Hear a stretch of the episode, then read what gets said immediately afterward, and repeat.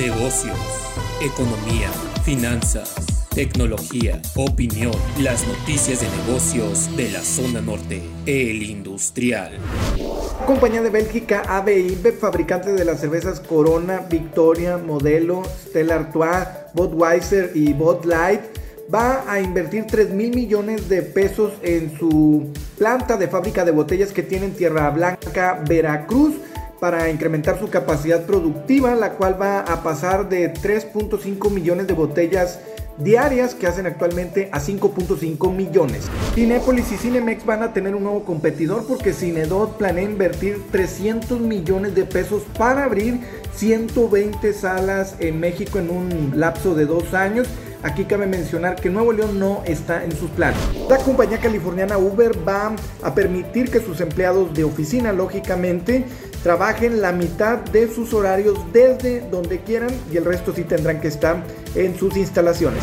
Luego de que el año pasado no ocurrió este tradicional evento, regresó en 2021 el Mobile World Congress de Barcelona, en donde uno de los invitados especiales fue el empresario sudafricano Elon Musk, quien dijo que su empresa de internet satelital Starlink necesita de una inversión de entre 20 y 30 mil millones de dólares para operar y también señaló que tiene dos asociaciones importantes con compañías de telecomunicaciones, no reveló sus nombres con quienes van a desplegar toda esta tecnología 5G. Ahora que todo es bajo suscripción, Facebook no se quiere quedar atrás y va a lanzar Bulletin en donde se van a enviar contenidos de escritores, esto por correo electrónico, así como también a través de las páginas de Facebook. Aquí cabe precisar que no se va a cobrar hasta 2023, pero luego sí lo harán. El CEO de la marca de lujo británica Burberry, Marco Gobetti, va a dejar su posición para regresar a su país, a Italia, específicamente a Milán, para liderar Ferragamo. Cabe mencionar que a Gobetti se le atribuye que creciera un tercio el valor de Burberry.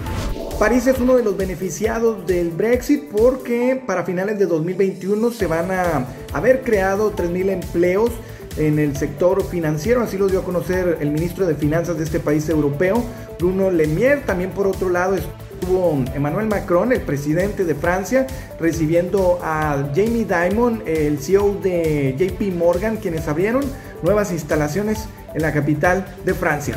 Una de las farmacéuticas más importantes de Suiza están en problemadas porque Novartis le está pidiendo en Estados Unidos a Roche que les devuelva 210 millones de dólares porque los acusan de que durante 16 años se estuvieron embolsando inapropiadamente las tarifas de algunos acuerdos de licencias de medicamentos de patente. Con la finalidad de impulsar su negocio de atención médica, Walmart va a lanzar una insulina análoga de bajo costo en sus tiendas.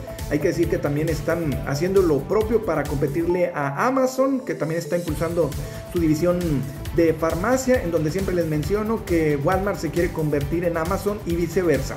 United Airlines parece que está saliendo de esta turbulencia financiera porque se espera que en julio de 2021 reporte números positivos, algo que no ocurre desde enero de 2020. Todo indica que esta industria, por lo menos en Estados Unidos, se empieza a recuperar.